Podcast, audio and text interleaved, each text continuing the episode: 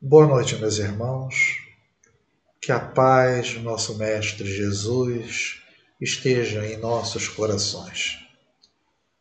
Que a espiritualidade maior possa nos amparar, nos intuir e nos inspirar nesse momento, naquilo que for necessário. Nós vamos dar continuidade ao estudo do Evangelho segundo o Espiritismo e hoje nós faremos o tema que tem como título Preces Pagas. Cabe ressaltar que é um tema muito delicado, onde buscaremos não nos tornarmos críticos severos, mas também não omitiremos a nossa opinião, assim como Kardec o fez, em relação à gravidade do ato em si, ou pelo menos do equívoco cometido. Né? Nós vamos iniciar com uma mensagem do livro Cartas e Crônicas pelo espírito Irmão X, trazido através da mediunidade do nosso querido Chico Xavier. Tem como título a mensagem O Grande Ceifador. Nos é dito: Jesus, o Messias Nazareno, achava-se entre os homens investido da autoridade indispensável à formação de um novo reino.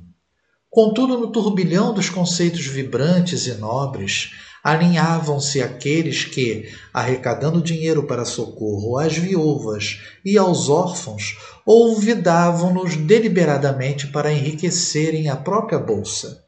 E apareciam os oportunistas que, em se incumbindo da doutrinação referente à fraternidade, utilizavam-se da frase primorosa e bem feita para a realização das mais baixas manobras políticas. Simão Pedro interpela Jesus diretamente, indagando: Mestre, e que faremos dos que exploram a ideia do reino de Deus? Em muitos lugares encontramos aqueles que formam grupos de serviço em nome da boa nova nascente, tumultuando corações em proveito próprio. Em Betsaida, temos a falange de Berequias Benzenon, que a dirige com entusiasmo dominante, apropriando-se-vos da mensagem sublime para solicitar as dracmas de pobres pescadores Dracmas era a moeda da época.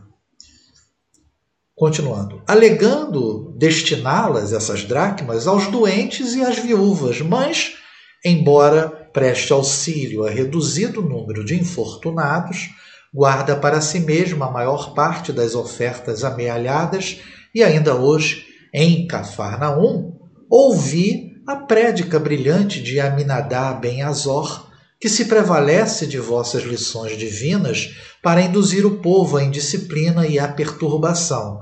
Não obstante, pronuncie afirmativas e preces que reconfortam o espírito dos que sofrem nos caminhos árduos da terra. Como agir, Senhor? Será justo nos subordinemos à astúcia dos ambiciosos e à manha dos velhacos? Como relegar o Evangelho à dominação de quantos se rendem à vaidade e à avidez da posse, ao egocentrismo e à loucura? Jesus meditou alguns instantes e replicou: Simão, antes de tudo é preciso considerar que o crime confesso encontra na lei a corrigenda estabelecida. Quem rouba é furtado. Quem ilude os outros engana a si próprio e quem fere será ferido. Mas, Senhor, tornou o apóstolo, no processo em exame, creia que seja necessário ponderar que os males decorrentes da falsa propaganda são incomensuráveis. Não haverá recurso para assustá-los de imediato? O excelso amigo considerou paciente. Se há juízes no mundo que nasceram para o duro mistério de retificar, Aqui nos achamos para a obra do auxílio. Não podemos olvidar que os verdadeiros discípulos da Boa Nova, atentos à missão de amor que lhes cabe, não dispõem de tempo e disposição para partilhar as atividades dos irmãos menos responsáveis.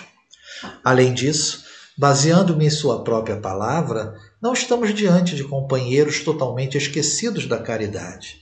Disseste que Berequias ben Zenon pelo menos ampara alguns infelizes que lhe cercam a estrada, e que Aminadab ben Azor, no seio das palavras insensatas que pronuncia, encaixa ensinamentos e orações de valia para os necessitados de luz.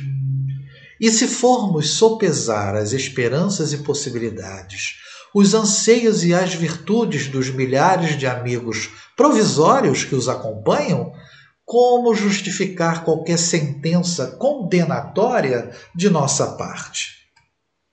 E aí Jesus inicia a parábola do joio e do trigo, dizendo: O reino dos céus é semelhante ao homem que semeia a boa semente em seu campo. Mas ao dormir, eis que veio o inimigo e semeou o joio no meio do trigo, retirando-se após. Quando a erva cresceu e frutificou, apareceu também o joio. Senhor, não semeaste no campo a boa semente? Por que a intromissão do joio? E ele lhes disse, disse aos servos, né? Um adversário é quem fez isso. E os servos acentuaram: Quereis, pois, que o arranque, arranquemos? Respondeu-lhes, porém, o Senhor: Isso não, para que não aconteça, extirpemos o joio, sacrificando o trigo.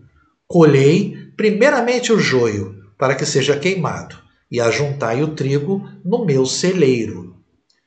Calou-se o Cristo pensativo. Todavia, Simão, insatisfeito, volveu a perguntar: Mas, Senhor, Senhor, em nosso caso, quem colherá a verdade separando-a da mentira? O mestre sorriu de novo e respondeu: Pedro, o tempo é o grande ceifador. Esperemos por ele, cumprindo o dever que nos compete. A vida e a justiça pertencem ao Pai, e o Pai decidirá quanto aos assuntos da vida e da justiça. Irmão X. Bem, meus irmãos, nós é, optamos por essa mensagem porque ela cabe perfeitamente dentro daquilo que gostaríamos e que vamos buscar desenvolver. Nós observamos o tempo todo Jesus né, tentando acalmar Simão Pedro, que está preocupadíssimo com a deturpação da mensagem do Mestre. Né? Vários momentos de reflexão nós iremos nos aproveitar disso, dessa mensagem, durante a nossa argumentação e desenvolvimento do nosso tema né, da noite de hoje.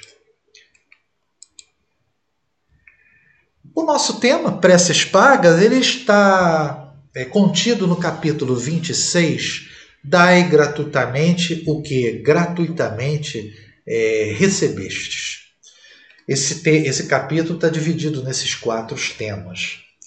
Infelizmente, é um capítulo que trata da mal utilização da mediunidade, né? no sentido de curar, inclusive, sendo um dos temas, mas de um modo geral, fala da exploração da religião, a exploração da fé e pior, né? Em, por consequência da exploração da dor alheia. Né? Infelizmente, esse processo ele permaneceu durante toda a história da humanidade, até os dias atuais. O que modificou-se foi a maneira de se abordar, os métodos para conseguir angariar recursos, né? infelizmente. Não à toa, é, o nosso tema é iniciado com uma citação que está contida em Lucas, no capítulo 20, versículos 45 a 47, está também em Marcos, no capítulo 12, 38 a 40, está em Mateus, no capítulo 23, versículo 14. E nos é dito: Precatai-vos dos escribas que se exibem a passear com longas túnicas, que gostam de ser saudados nas praças públicas e de ocupar os primeiros assentos nas sinagogas e os primeiros lugares nos festins, que, a pretexto de extensas preces, devoram as casas das viúvas.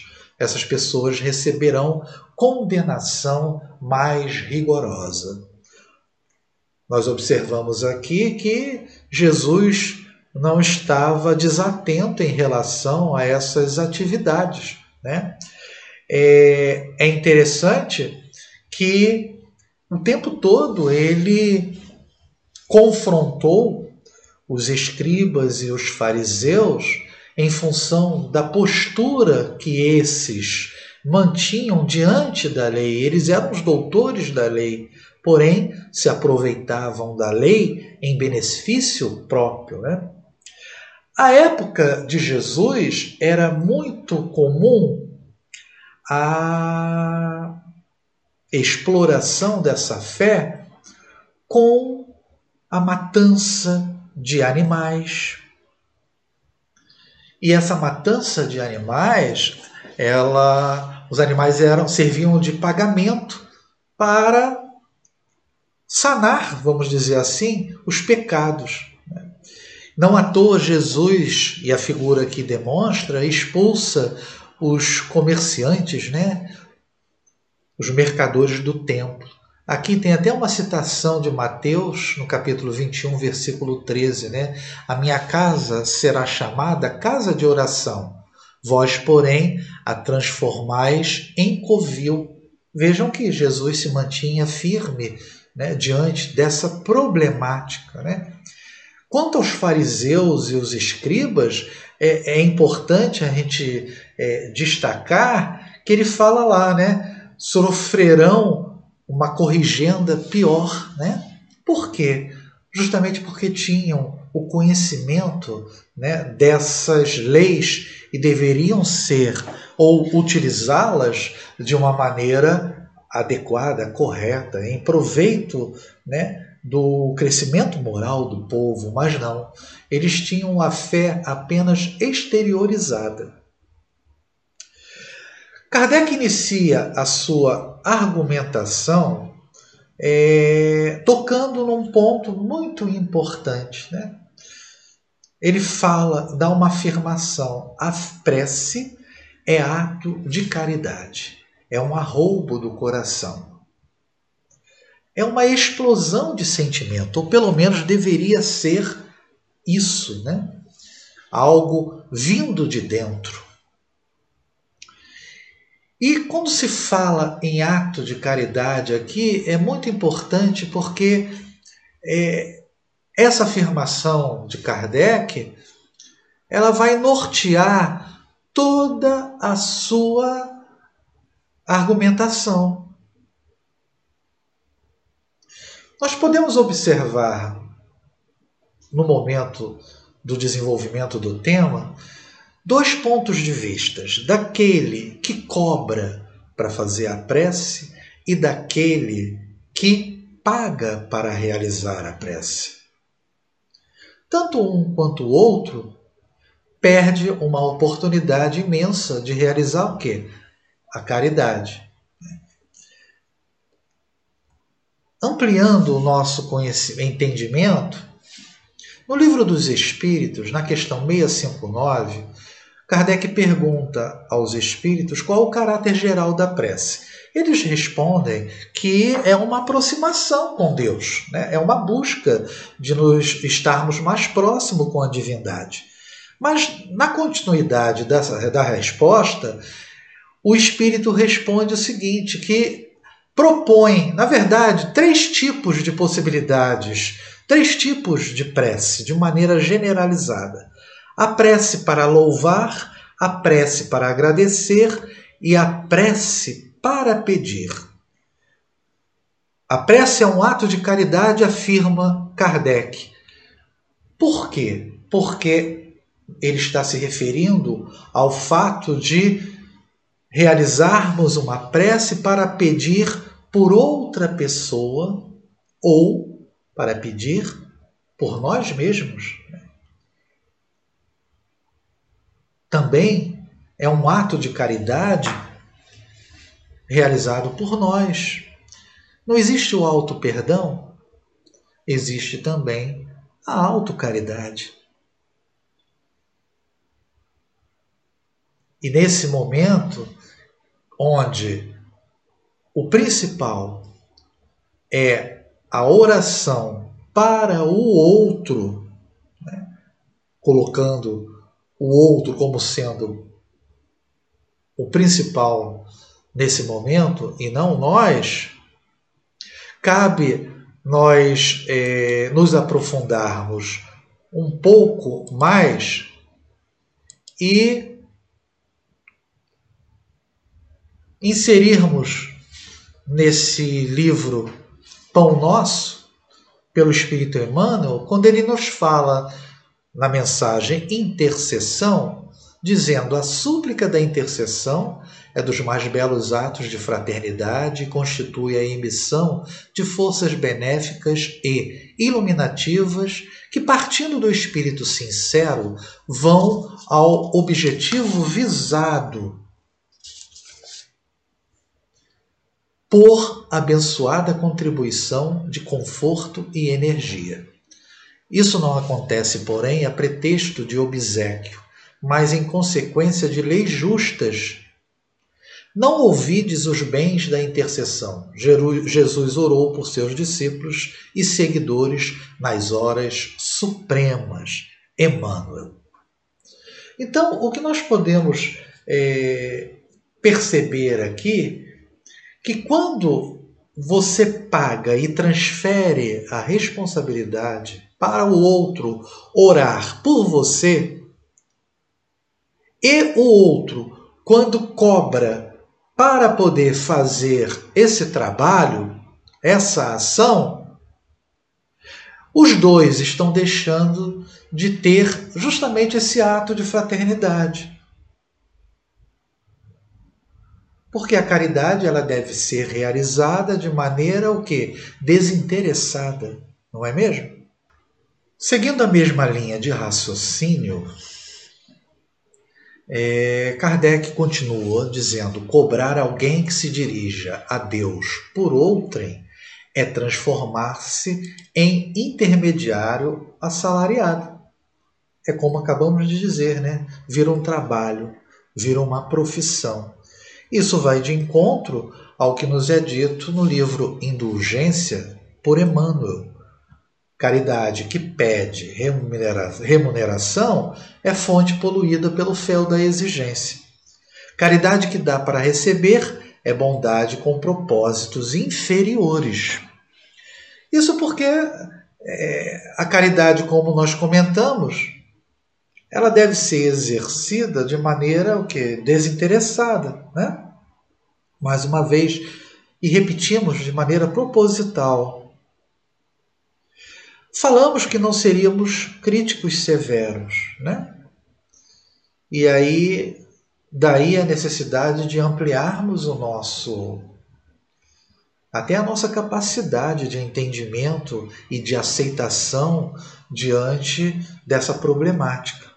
Assim como Jesus tentava apaziguar Simão Pedro, nós talvez tenhamos que ter também, diante da situação das preces pagas e da exploração da fé e da religião como um todo, algo que devemos é, também é, nos mantermos menos críticos Talvez a caridade não esteja sendo realizada como devia, mas ainda assim é alguma caridade, né? como Jesus comentou com Simão Pedro. Ele continua: a prece então fica sendo uma fórmula cujo cumprimento se proporciona à soma que custe. Ora, uma de duas. Deus ou mede ou não mede as suas graças pelo número das palavras. Se estas forem necessárias em grande número, por que dizê-las poucas ou quase nenhumas por aquele que não pode pagar? é falta de caridade. Se uma só basta, é inútil dizê-las em excesso. Por que então cobrá-las? É prevaricação, quer dizer, é má fé. Então, meus irmãos, a... vira uma fórmula. Kardec inicia dizendo que a prece é um arrobo do coração. Ela deve estar imbuída de sentimento. E as emoções, elas não são é, como se fossem é, caixinhas prontas, perfeitas, formuladas, construídas iguais. Cada um tem a sua maneira de sentir, de se expressar. E a prece tem essa característica como ponto principal de possibilidade dela ser eficaz, justamente o sentimento e não as palavras. Quando Kardec coloca essa questão da falta de caridade, de prevaricação, resumindo, ele quer dizer o seguinte: se a eficiência para se atingir o objetivo da prece são necessárias uma quantidade muito grande de palavras, o que será daqueles que não podem pagar por nenhuma palavra ou só pode pagar por poucas? Se são poucas, essas palavras não vão atingir o objetivo. Né? Quanto mais palavras, mais se ganhava naquela época para se fazer a prece. Né? Então, é falta de caridade para aquele que não tem como pagar ou só poderia pagar por poucas. Agora, se o sentimento equivale ou uma só palavra basta para você atingir o seu objetivo, por que cobrar por muitas palavras? Então é má fé.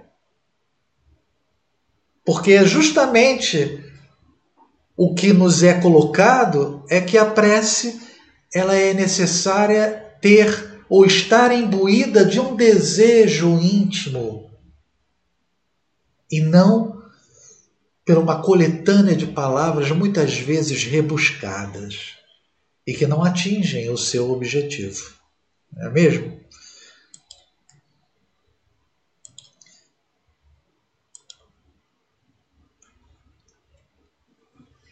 Nós vamos trouxemos esse essa pequena fábula ou conto de autoria desconhecida e que nos é dito o seguinte: a magia da comunicação. Havia um cego que pedia esmola à entrada do viaduto do chá, em São Paulo. Todos os dias passava por ele de manhã e à noite um publicitário que deixava sempre alguns centavos no chapéu do pedinte. O cego trazia pendurado no pescoço um cartaz com a frase: Cego de nascimento. Uma esmola, por favor. Certa manhã, o publicitário teve uma ideia. Virou o letreiro do cego ao contrário e escreveu outra frase à noite, depois de um dia de trabalho, perguntou ao cego como é que tinha sido seu dia. O cego respondeu muito contente.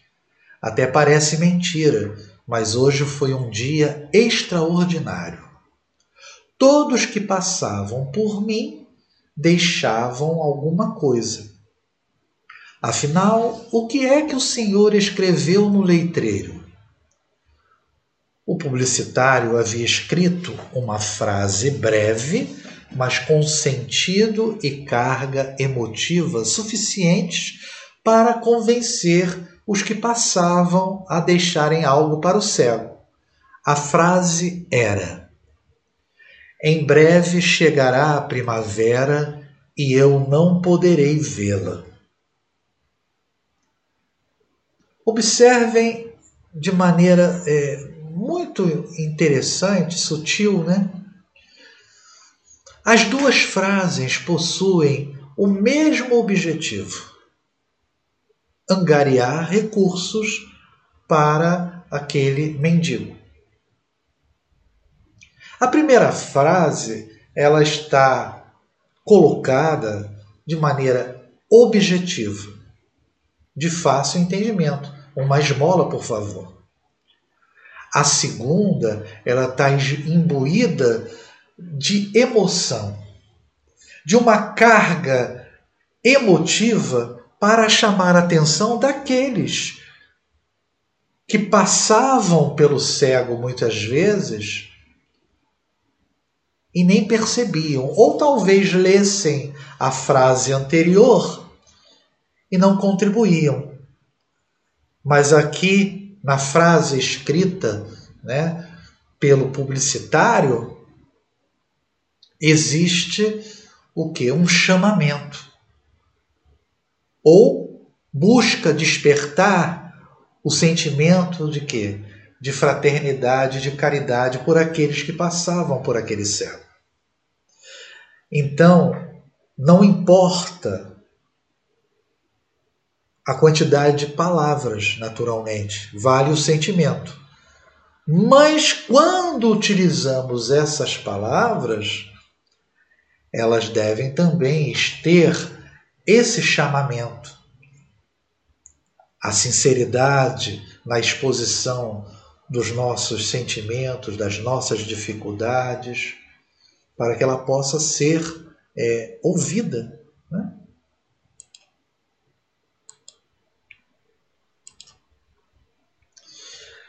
Continuando, Kardec nos diz: Deus não vende os benefícios que concede. É importante isso, né? Deus nos dá tanta coisa de graça, né? Nos dá a vida, a oportunidade reencarnatória, possibilita, através de seus mensageiros, o planejamento da nossa encarnação, nos concede os familiares que estão ao nosso redor, todas as possibilidades. Mas é importante a gente destacar o que está no livro da esperança, trazido novamente por Emmanuel. As leis de Deus estão invariavelmente prontas a efetuarem o máximo em nosso favor. Entretanto, não conseguirão realizar por nós se não dermos de nós pelo menos um mínimo. O que, que significa isso? Deus nos dá todas as ferramentas gratuitamente para que nós possamos utilizá-las os benefícios que porventura venham depende do nosso esforço, da nossa capacidade de superar os obstáculos que a vida nos impõe de todas as formas. Então, meus irmãos, esses benefícios eles são conquistados. No momento que aquele que paga para que a prece seja realizada, ou por ele ou por outro, ele torna esse caminho de retorno à eficiência da prece, o objetivo maior, ele torna esse caminho mais difícil porque ele está desprezando algo que é importantíssimo. Nós vamos é, perceber ao longo do nosso estudo a importância da prece para atingirmos, inclusive, esses benefícios. Como, pois, um que não é sequer o distribuidor deles, quer dizer, dos benefícios, que não pode garantir a sua obtenção, cobraria um pedido que talvez nenhum resultado produza. Ora, quem concede os benefícios é Deus. Quem realiza a prece e cobra a prece não tem condições de nos dar certeza absoluta de que aquela prece vai alcançar os, os objetivos desejados, não é mesmo?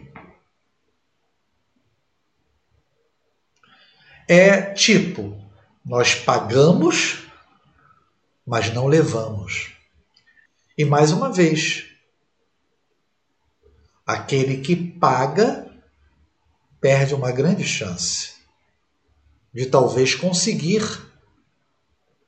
obter os benefícios que Deus pode nos conceder. Não é possível que Deus subordine um ato de clemência, de bondade ou de justiça, que da sua misericórdia se solicite a uma soma em dinheiro. Do contrário, se a soma não fosse paga ou fosse insuficiente, a justiça, a bondade e a clemência de Deus ficariam em suspenso. Meus irmãos, imaginem. A pessoa não pode pagar por aquela prece. Deus paralisa a possibilidade de misericórdia a esse irmão e aguarda o momento da paga. Naturalmente, isso não tem lógica diante de Deus amoroso e bom que é. Por isso que Kardec coloca: a razão, o bom senso e a lógica dizem ser impossível que Deus a perfeição absoluta, delegue a criaturas imperfeitas o direito de estabelecer preço para a sua justiça. A justiça de Deus é como o sol, existe para todos, para o pobre como para o rico, quer dizer, tanto para aquele que pode pagar pela prece, quanto para aquele que não tem nada para poder é, contribuir pois que se considera imoral traficar com as graças de um soberano da terra, poder-se-á ter por lícito o comércio com as do soberano do universo? Nós, criaturas imperfeitas, pobres mortais, vamos realizar um comércio com Deus? Mas é interessante, né? a nossa relação com Deus durante a trajetória da humanidade foi sempre uma relação de barganha, né? De troca.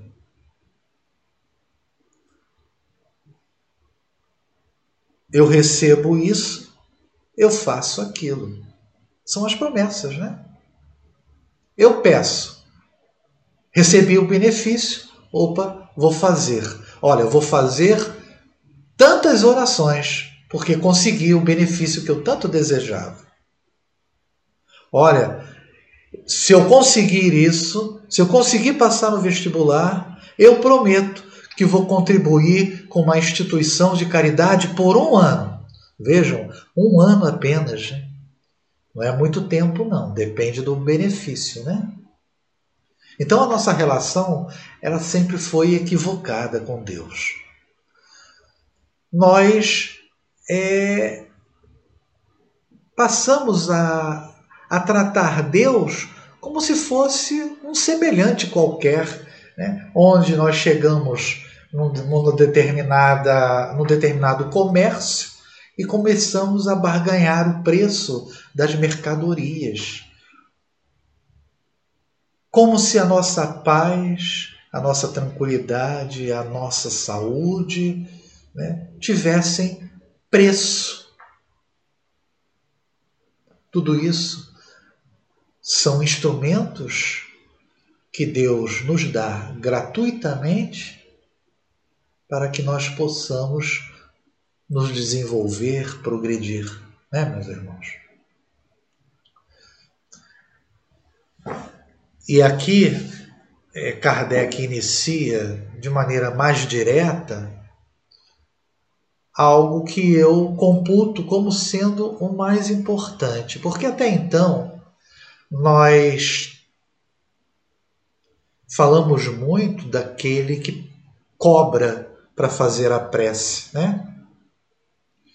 Daquele grupo, daquela instituição que ainda se utiliza é, desse processo. E Kardec coloca: ainda outro inconveniente apresentam as preces pagas.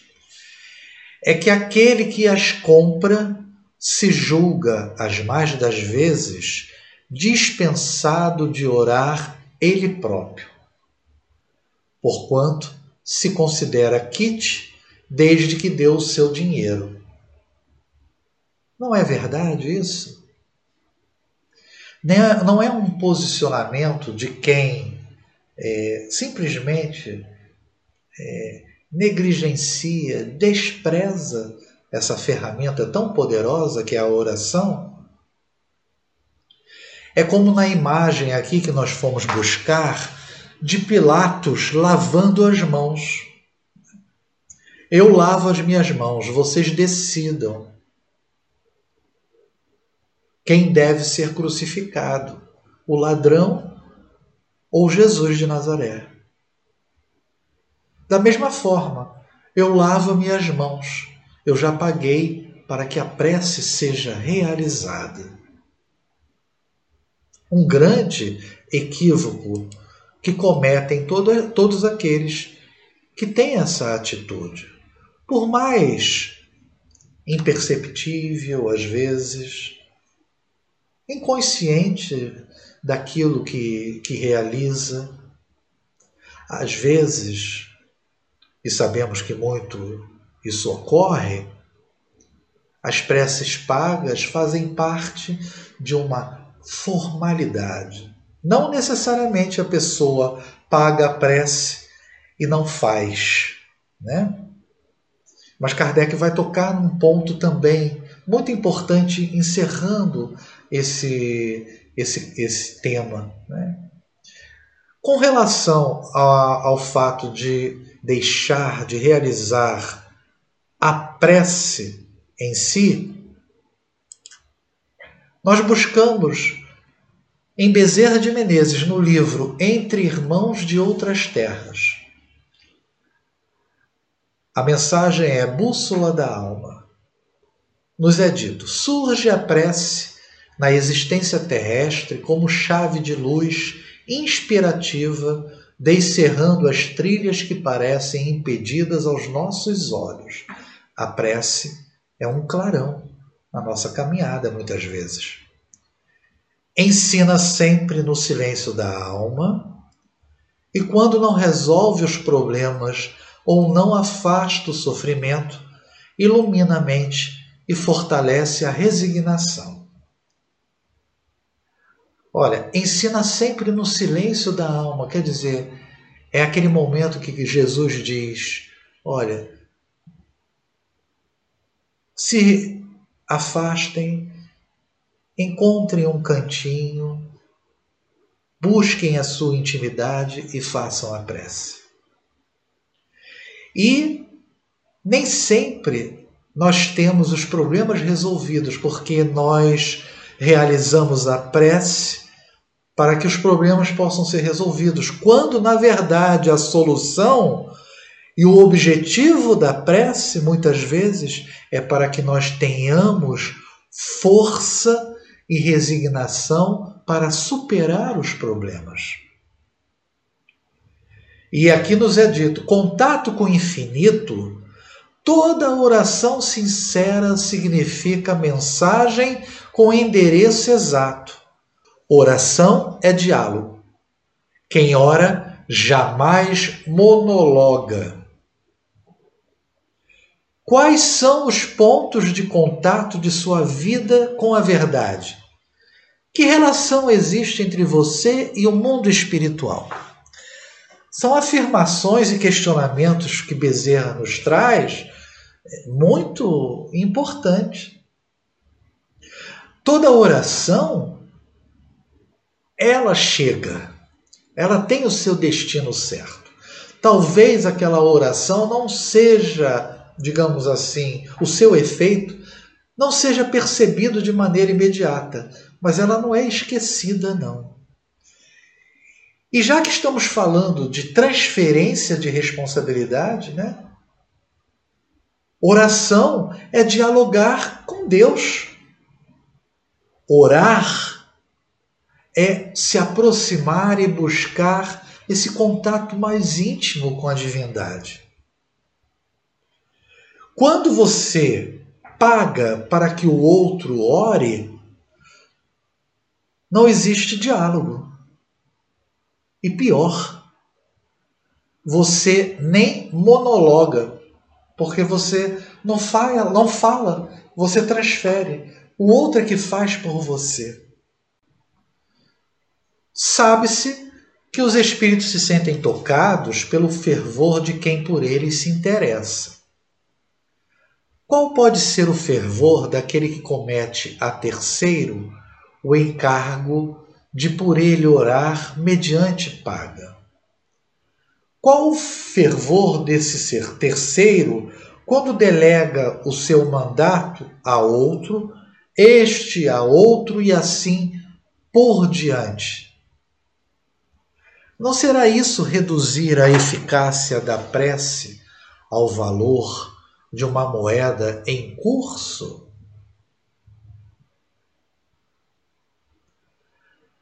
interrogações, mais uma vez, né, que Kardec nos coloca. Aquele pelo qual você é, se utilizou para rezar para você, qual o elo de ligação que ele tem com aquela pessoa que você quer que, que receba a prece? Há alguma relação de, de fraternidade, de afetividade, de preocupação? De um modo geral, não. E como ele coloca aqui, o pior, né?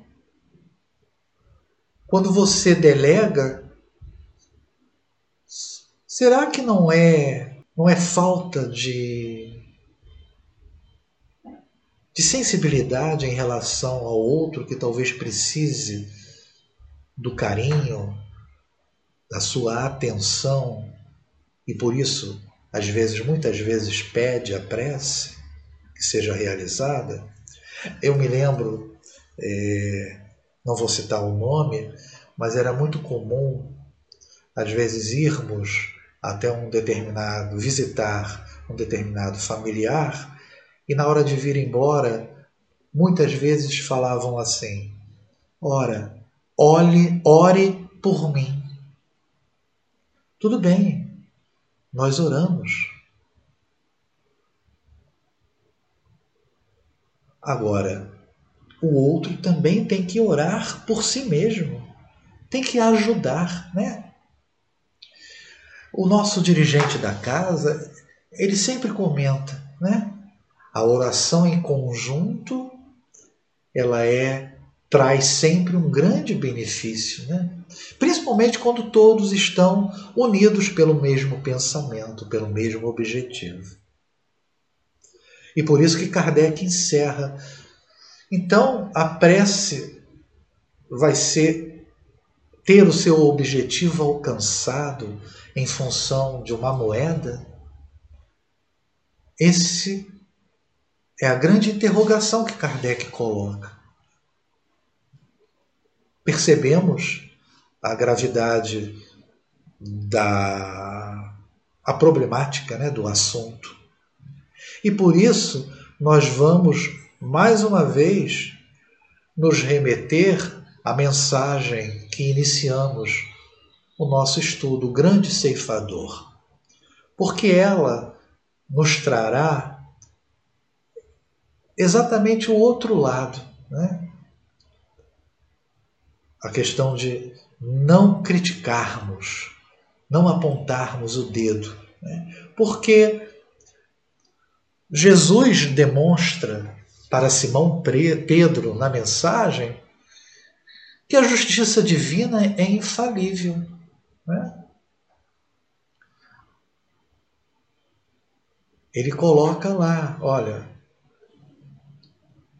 quem furta será roubado. E esse item que eu vou falar agora é muito interessante. Quem engana o outro ilude-se a si mesmo, né? Ilude a si mesmo. É interessante, né? Parece, passa desapercebido, né? Quem engana será enganado? Não, ele não falou isso. Porque se você engana e quer retribuir, você está cometendo o mesmo erro, né? Você foi enganado vai enganar também. Vejam que a posição de Jesus é sempre muito é, é muito profunda tudo que ele nos diz. Quem fere será ferido. Agora, esse ferido não necessariamente vai ser ferido da mesma maneira. Há diversas formas de você passar por, diversi, de, por dificuldades, não? E interessante é, que tem tudo a ver com a questão das preces pagas, né? Simão mesmo disse, né, olha, eles estão deturpando a sua mensagem, mas ainda assim alguma coisa de bom está sendo feita. Jesus frisou isso para ele, né? Quando, quando Simão queria, olha, pô, não podemos resolver logo isso de uma vez? Da mesma forma, em relação às preces. Aquele que cobrou e aquele que pagou estão perdendo alguma coisa, é certo. Mas tem um terceiro personagem nessa história. Aquele pelo qual vai receber aquela prece, mesmo sendo paga.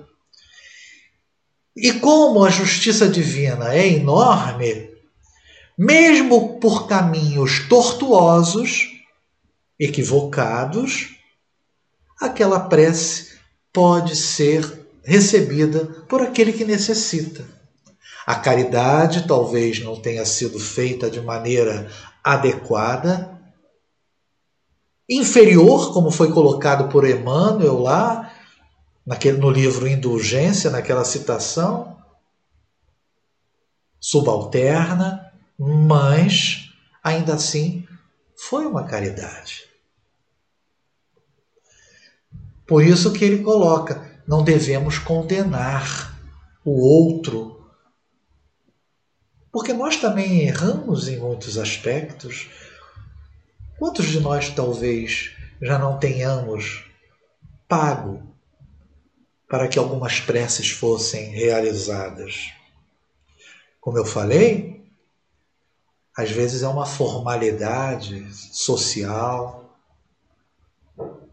Então nós não devemos condenar aqueles que se utilizam desse mecanismo. Haverá um momento de despertar. Né? E por último, Jesus coloca, tenha paciência, né, Simão Pedro? Porque ele coloca ali, Pedro, o tempo é o grande ceifador. O tempo nos possibilita grandes ensinamentos, mudanças. E todo esse processo que nós estamos inserido, inseridos na sociedade, de um modo geral, como um todo, tudo isso é para o nosso crescimento. Por isso que nós devemos esperar e quando falamos esperar, ter paciência, aquele que segue o caminho do bem e faz a caridade não tem tempo para se preocupar e nem condenar o outro que não realiza a caridade ou a realiza de maneira inadequada. O importante é seguir a nossa caminhada fazendo bem. Esse é o grande ensinamento. E fazer o bem para que tenhamos o quê? Um mundo melhor. E é dessa forma que nós vamos encerrar o nosso estudo da noite de hoje com uma mensagem que tem tudo a ver com paciência. Esperemos. Evita as sentenças definitivas em face dos quadros formados pelo mal. Da lama do pântano, o Supremo Senhor aproveita a fertilidade. Da pedra áspera, vale-se da solidez. Da areia seca, retira utilidades valiosas. Da substância amarga, extrai remédio salutar. O criminoso de hoje pode ser prestimoso companheiro amanhã. O malfeitor, em certas circunstâncias, apresenta qualidades nobres até então ignoradas, de que a vida se aproveita para gravar poemas de amor e luz.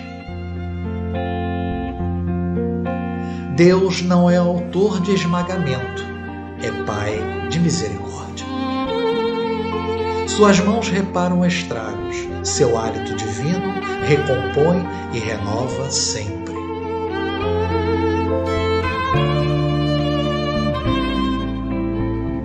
Não destrói a cana quebrada, nem apaga o morrão que fumega.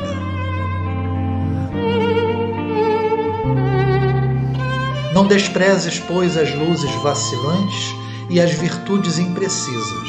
Não abandones a terra pantanosa, nem desampares o arvoredo sufocado pela erva daninha.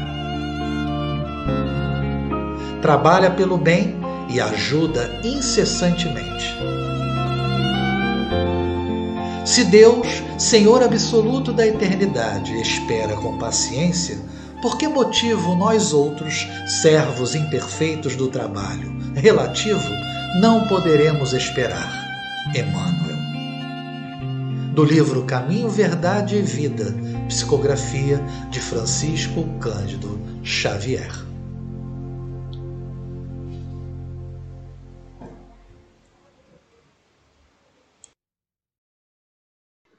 Como a mensagem nos fala, devemos, assim como Jesus, mantermos serenos diante da problemática. Eu agradeço a todos, uma boa noite e muita paz.